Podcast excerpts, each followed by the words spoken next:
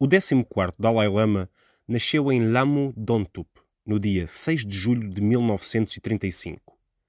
Oriundo de uma família humilde de agricultores tibetanos em Taxter, tinha mais 15 irmãos, nove dos quais morreram ainda muito novos.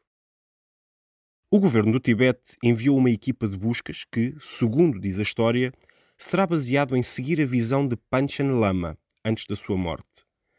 Esta equipa de buscas fez-se passar por peregrinos para que ninguém percebesse a sua intenção, até chegarem à criança e ao diálogo com ele. Aos dois anos, foi-lhe reconhecido a reencarnação do 13º Dalai Lama, Tupten Gyatso. Depois de concluir a sua formação universitária, e face a rumores de um possível sequestro por parte dos militares chineses, ele e a comitiva fugiram, pois não se sentiam seguros. Exilou-se em Dharamshala, na Índia, e dezenas de milhares de refugiados tibetanos seguiram os seus passos posteriormente. Exilado, pediu às Nações Unidas para proteger os direitos dos tibetanos, o que resultou em três resoluções entre 1959 e 1965, apelando à China para respeitar os direitos humanos dos tibetanos. Todas foram ignoradas pela China.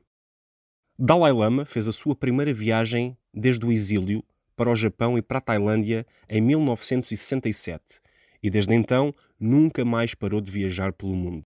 Encontra-se frequentemente com outros líderes religiosos e figuras políticas com o objetivo de promover a paz.